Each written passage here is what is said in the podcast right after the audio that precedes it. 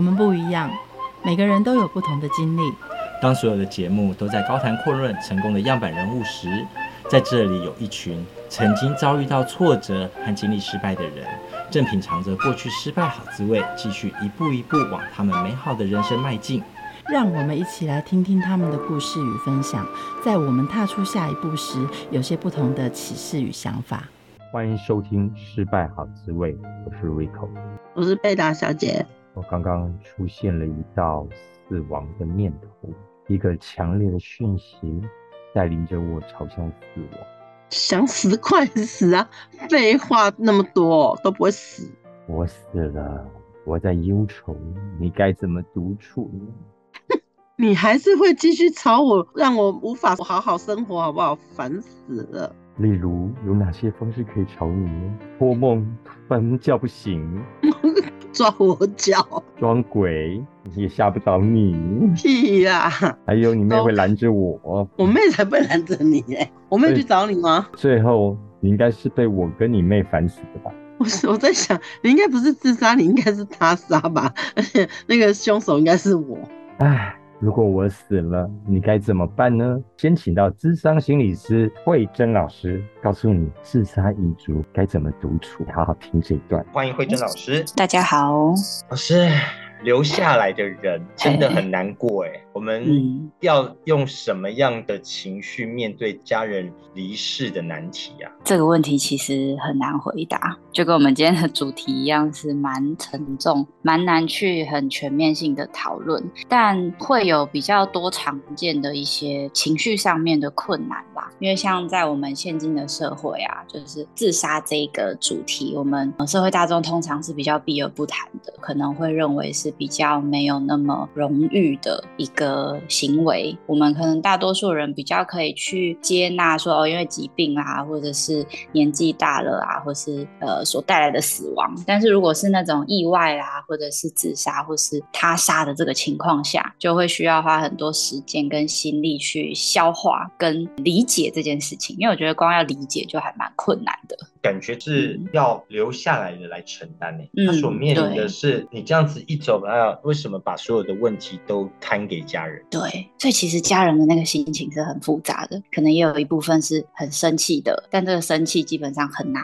去说出来，因为他留下来，他没办法跟离开的人继续问，或者是继续对话，或者是问他很多的问题。自杀的遗族，他所面临到的是一个很重大的失落的经验，常见的失落的反应啊，比如说除了有哀伤啊、震惊啊、自责，特别在自杀的遗族这个群体上面特别的明显，然后还会有羞耻的感觉。这个羞耻可能又跟我们刚刚讲的那个社会上觉得不荣誉的观感有关系。同时，因为有这个观感，大家可能就会对于说，哎，这个人离开了，那是不是他的家人对他不好，或者是他身边的人不够关心他，才会发生这样的事情？大家可能会有这样子一个粗浅的一个理解，但其实我们。都知道自杀的原因是更复杂，它不会是这么的单一。但就因为这些，所以他这个失落经验又会有那个罪恶感，然后会有很自责、内疚，然后甚至开始责怪自己是不是我不够照顾他，然后不够多花些时间陪他，会不会我那天做了什么就有不一样的结果？所以他的这个失落经验就是复杂的。再去提到说，那到底要怎么自我照顾？你要从我们刚才理解的那个失落经验开始，因为很多诶自杀的遗嘱啊，或是个案，其实会提到说，当事件发生后，自己是没有办法去好好思考的，就是那个当下其实是很麻木的，然后很难相信这个事情已经发生，然后甚至是没有办法在脑袋中去运转，可他可能会一直重演这个自杀的事件，甚至是那个画面冲击。一般来说，要多少年后才能慢慢的减缓？嗯，这是一个好问题，但是这个。问题，它其实没有一个标准答案。大致上可以理解的是，我们刚发生事件过后，其实家人朋友会有点来不及去处理他的情绪，因为他要忙着处理他的后事，或者是忙着做那个当下需要该做的事情。然后直到这些事情都忙完了，他的悲伤或是他的失落的反应才有可能会慢慢的出现。但不代表他那个过程不难过，但是他可能没有时间，或是没有那个心力去关注到自己的情绪是有反应的。唉。搞太久，社会还是会骂你太久喽，走不出来哦，对对对对对，太放纵自己的情绪喽，或者是你已经濒临边会变神经病喽，你要看医生哦，你要去找治疗师，嗯、变成被骂的那一群，或者可能就会说啊，都过这么久了，你怎么都还没有继续往前进啊，或者怎么还没有走出来啊这些的，但其实对家属来说很折磨，就是这些外界的声音。如何先关掉外界的声音，先倾听他们自己的声音？有哪些支持他们的系统，能够帮助他们快快的走出来？恢复日常生活本身就从悲伤的情绪要到日常生活，其实是一条漫漫的长路。就像刚刚提到，有社会上的一些问题啦，然后或是他们自己也会有生理的反应，睡不着，然后吃不好。然后可能都晚上会一直梦到啊，然后还有一些心灵上面或者是灵性方面的疑惑，或甚至他的生活、他的人际资源都会改变，就是别人看待你的眼光，或是亲戚看待你，哎，为什么你身边的人离开了？这些要怎么样的往前走？其实这个部分还蛮因人而异的。但是回到一个是，很多家属可能就会忘记好好的吃饭或者好好的睡觉，但其实这个很重要。然后可能可以给的提醒是说，不要去避讳寻求一些医疗的协助。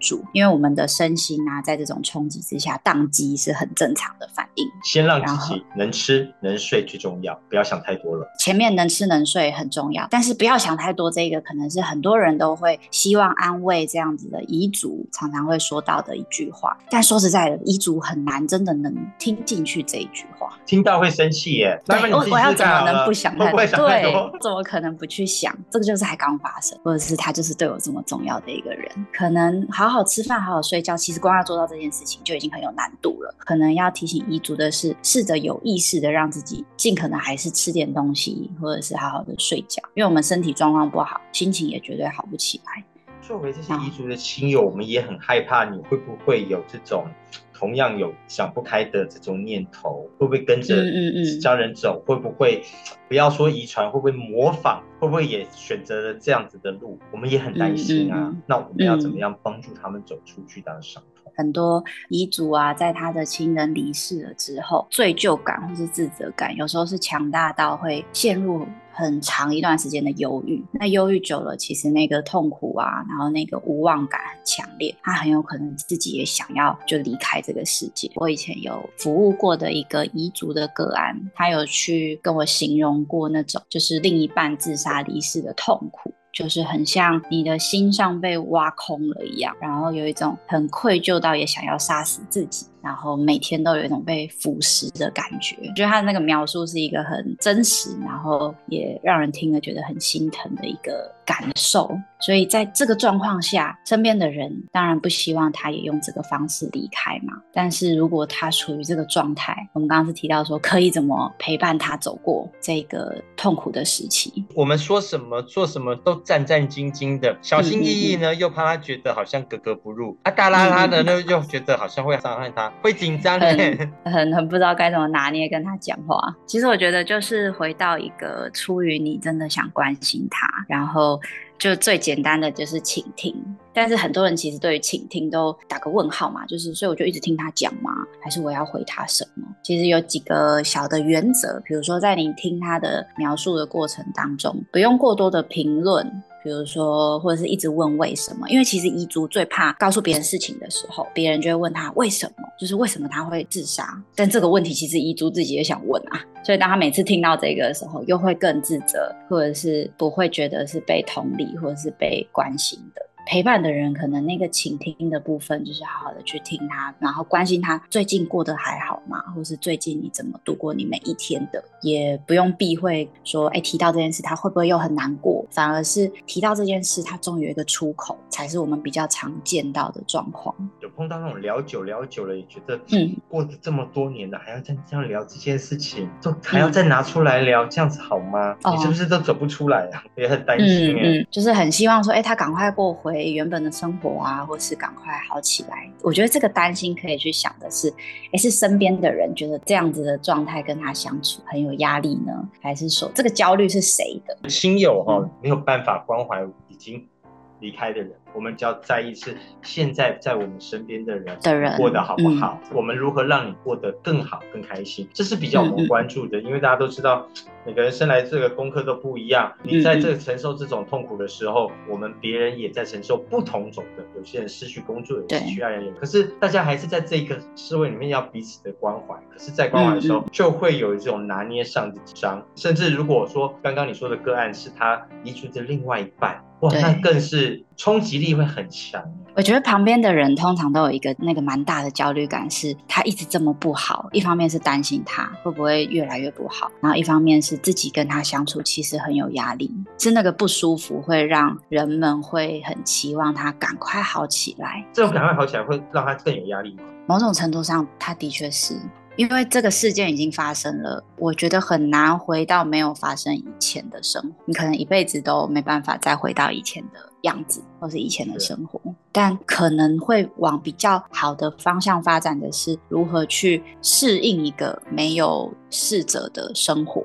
我还是可以感受到生活的快乐，但我也可以因为他的离开，我还是继续悲伤，那是可以并存的。多半他们都在什么时候找到心理咨商师的？他会有个进程吗？通常不会在马上发生的时候，他就觉得他需要。通常都会是在事情处理完，像我刚刚讲的，可能半年内他都还在忙那些后事啊，或者甚至有一些保险啊、法律啊等等的议题。然后忙完了之后，然后他试着想要回到原本的生活，发现有困难，然后可能过了三到六个月之后，他才意识到，哎，我回不去原本的生活，我好像需要一点其他的协助。所以可能会是发生事件后的一年多，或者是半年到一年，就比较多人有可能会求助，但也有可能是过了五年、十年的还是会有。那你通常在这样子的过程当中，你都如何协助他们？嗯、然后他们有碰到什么样的共同的难、嗯、难题？这个的话，可能会看他目前处在的阶段。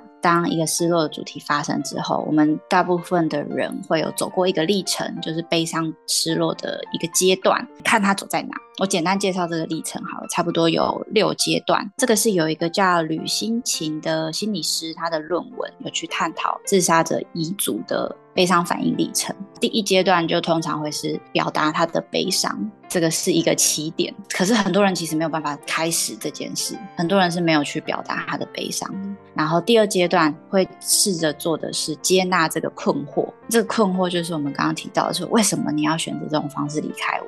为什么你不再尝试着看看？等等的这些困惑，那为什么要去接纳它？因为我们找不到答案了。这个接纳是第二阶段很重要的一件事。第三阶段呢，指的是你怎么去理解自杀，就是遗嘱你怎么去看待自杀这件事情。因为很多人可能就会觉得他用了一个很不好的方式，但是这个所谓的不好又是谁定义的？如果遗嘱一直觉得这是不好，你的那个愤怒啊、生气啊，其实都一直都在。那你要怎么样去理解自杀？然后这也跟遗嘱的罪恶感啊，然后是愧疚感很有关系。他所信仰的宗教或人生观有。很大的关系，对，比如说可能是基督教的信仰，或者是佛教的信仰，对于人死后去哪里的理解也都不一样。其实这个理解自杀，我觉得有很大一部分重点是，呃，让遗族去理解到说，其实你只有部分的责任而已，不是全部都是你的错。然后让你的亲人朋友离开，因为这个很影响到遗族怎么去过接下来的生活跟他的情绪反应。第四个是指你要怎么样跟他还是保有一个连结的回忆。就是调整着一个没有他的生活，但是你那个回忆还是可以保留的，不是说把它全部都抹除你的人生，而是尝试着找到一个呃，你还是可以跟他有一些回忆呀的连接，但是他已经不在你身边。然后走到这边，其实就某种程度试着是跟逝者比较走一个完整的阶段，然后下一个就是不一样。第五阶段就是回到你的生活，投入你的生活，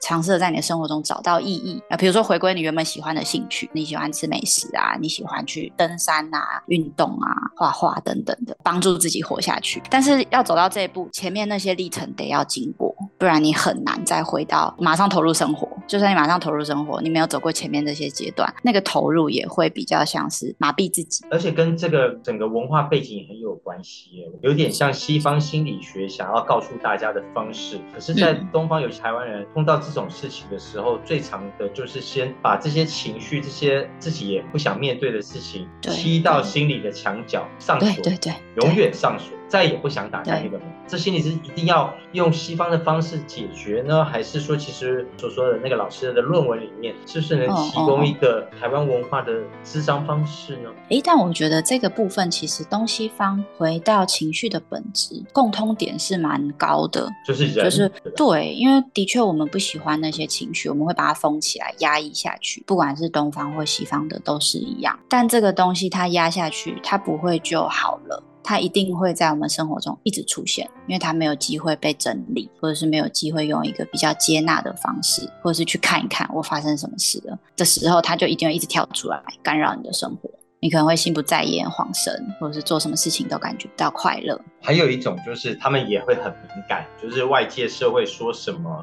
或是又有什么新闻说什么的时候，那我们是不是要提供更健康的社会？或者是我们哪些的行为言语，其实在我们的日常生活有一种没有被发现的偏见或者刻板印象，而我们没有不自知的？当然是希望说，哎，不要刊登一些照片啊，或是一些细节，然后或者是也不要简化自杀的原因啊，等等的。但是实际上我们看到的不是这样，就是媒体的确是会去报道它啊，然后可能有一些细节或者有一些小道消息等等，就是我们理想上的希望，这个社会是可以更保护个人人的隐私。但是我们看见的，又因为有一些媒体的渲染，然后大众爱看，所以就实际上跟理想上是有差异的。持续的推行跟宣导，我觉得还是有改善的。包含比如说讲完这些资讯之后，后面会附上就是一些求助的电话或者是求助的管道，这些也是多少都是有帮助的。其实我们某种程度也是张国荣他们的自杀遗族啊，我们也会想他啊。之前我有服务的一个青少年，那时候前几年韩国有蛮多的明星，就是接连的用自杀的方式离开，他的确也受到影响，那是他很喜欢很喜欢的明星，所以他就提到他那时候的自杀意念也有变得强烈。那如果要回到社会上的话，以个人的角度出发，就是回到他身边的资源系统，如何让这个环境更理解自杀这件事情，而不是用污名化的方式去理解它。我觉得是包含在宣导啦，或者是像我们现在在用这个 podcast 的方式，我觉得都也是一个很大的助力，就是让社会大众更理解这是怎么一回事，然后而不是用责怪或者是不能理解他的方式去看待自杀这件事。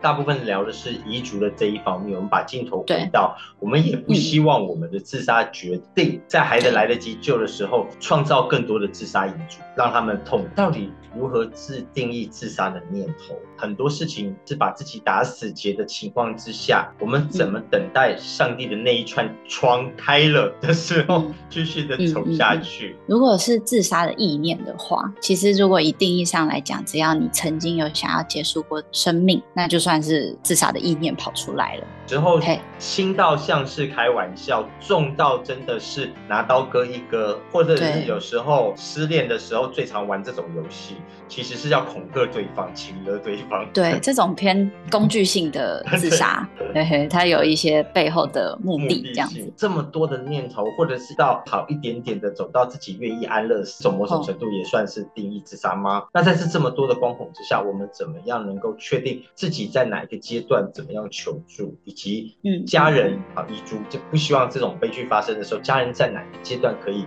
有那种呃 warning system？嗯，嗯，发现不对了，我们需要有状况。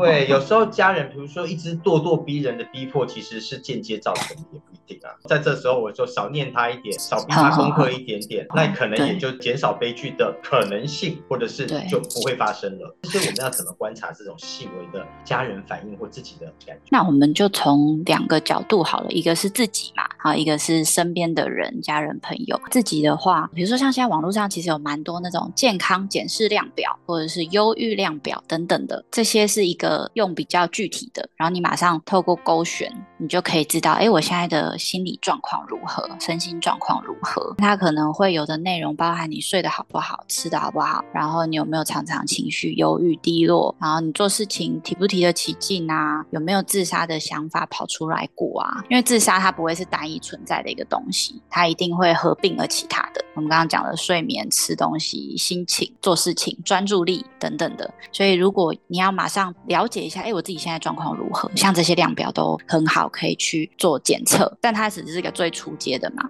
所以检测完之后，你再回到你的生活，我们一定会有低落的时候嘛。但是你的这个情绪低落，你大概花多久时间可以让自己再回来，或者是你可不可以再回到你要专注上的事情？你有办法解决，就比较不容易走到这个关卡。对对，越卡越死，或者是这个事情本来从不严重，一直被拖延到最严重，到自己解决不了了。对，对，然后你觉得再也没有其他方法了，我只能结束生命来结束这个痛苦，那你就可以感觉到自己的严重程度到哪里。多的自杀都是因为背债啊，钱财的问题啦，或是感情的问题、家人相处的问题、工作的问题啊，情绪忧郁的问题。因为我们刚刚讲的这个比较像是我主观的去观察我自己的状态嘛，但是有一个状态呢，是你可能到了忧郁症的情况，这个可能要有医师来帮你看、帮你诊断。那忧郁症又跟一般的心情不好不一样，因为它已经的确是改变了你大脑的化学物质，它已经不平衡了。然后你是说我靠自己的意志力，他也没办法回来的，那这时候就很需要医疗的介入。那如果你身边的家人，其实也可以从你对这个孩子，或是你对你的另一半，或是你的家人朋友去观察，他最近有没有变得跟以往不太一样，或者是他最近是不是容易会抱怨东西呀，然后或者是他容易开心不起来。就有没有一些反常出现，然后跟你平常认识的他不太一样，感觉到他怪怪的。当他有这个念头的时候，嗯、我们越靠近他越远。哎，其实不一定，就是有研究显示，差不多有六成以上的想自杀的人都会用口头的方式去说，然后差不多有八成的人，他可能都是有散发讯息，但他不一定是直接告诉你，他有可能 po 文啊，然后或者是引用一些句子啊，po 一些文章啊，但里面可能就是跟结束生命有关系的文章，所以身边的家人朋友其实还蛮仰赖你对他的了解，跟你对他的关系。如果他突然疏离了你，你也会觉得怪怪的。所以这时候都会忽略这种讯息，或者是用责备的。你干嘛想那么多哦？那就要想一想，哎，为什么家人会看到的时候的反应是批评呢？而不是去问问他到底发生什么事了？当他们在发出这种讯息的时候，哦、我们都习惯性的压抑、制止、责备，或是感觉到很害怕，我也不知道该怎么办。那我还是不要相信他有这样子的问题好了，当做没事。为什么别人能解决，你不能解决？嗯、所以我们可能不自觉的会间接的促使这件事情。那我们在还没有发生悲剧之前，其实可以用心理智商的方式改善关系，改善自己跟这个人、嗯、家人之间的互动关系，或长期自己习惯的方式言语，减少这样子。因为家人也会先观察到，哎，他的压力源会不会我是其中一个？我都是怎么跟他互动的？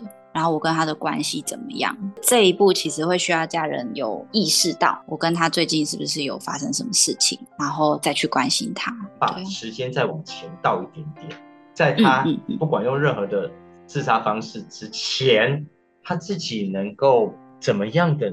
帮助自己走出来，很多的事情就是把事情弄拧了。现实的环境其实没有自己想象中或评估中的这么糟。很多的人说我要跳楼就跳楼了，然后其实一哭二闹三上吊，没有再上吊的。有些人是根本不跟你说，就直接啪，在这里你就会吓到。怎么样去观察自己真正走到那边？还是因为我们现在一直在说防自杀，防自杀，其实我们背后就有一个道德标准，说它是不好的。那如果说它 OK 的话，哎，你今天要往东走就往西走，随便你，因为生命是你的，你自己有做做主的能力吗？